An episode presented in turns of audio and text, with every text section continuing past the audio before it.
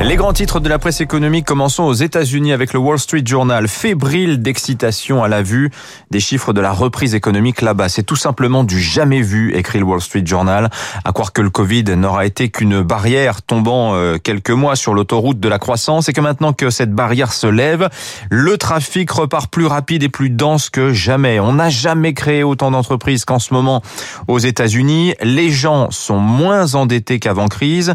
Ils démissionnent pour changer de boulot, et ce malgré un chômage qui est encore à 6%. En 2008, ça n'aurait traversé l'esprit de personne de lâcher son poste. Le Dow Jones, enfin, lui, est 18% au-dessus de son record d'avant-crise. Les signaux sont donc ouverts aux États-Unis. On n'a pas tout à fait cette euphorie-là en France, hein. malgré, il faut bien le dire, quand même de bonnes nouvelles. Les échos mettent ainsi à la une ce matin l'étonnante résistance des PME au choc du Covid. Leur profit net a même augmenté 2% en moyenne l'an dernier par rapport à l'année précédente. L'Île-de-France souffre encore, mais la majorité des autres régions a déjà rebondi. On en reparlera avec François Vidal à 7h10.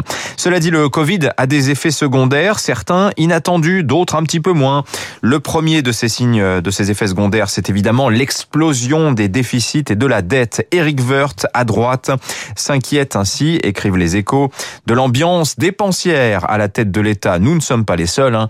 Le ratio de dette en Europe, en zone euro, est en moyenne de 100% du PIB en ce moment. 24 États membres sur 27 ont un déficit supérieur à 3%. Mais pourquoi se priver?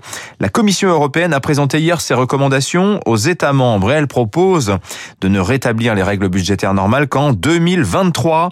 Et si pour une fois le mieux n'était pas l'ennemi du bien dans le journal Le Monde, le commissaire européen à l'économie, l'italien Paolo Gentiloni, le dit tout net, le temps n'est pas venu de restaurer nos finances publiques. L'objectif, ça n'est pas seulement d'avoir un rebond, mais une croissance plus forte qu'avant Covid. Les 27 ont, dit-il, besoin de plus que le plan de relance de 750 milliards. Alors question quand même, est-ce que c'est l'italien ou le commissaire européen qui, parle? On se pose la question. Effet secondaire de la crise aussi, enfin dans le monde du travail, il a fait exploser le nombre de cas de syndrome de l'imposteur. Ce syndrome concerne tout le monde. C'est la question qu'on se pose en son fort intérieur. Est-ce que je suis légitime à mon poste? Est-ce que je suis compétent?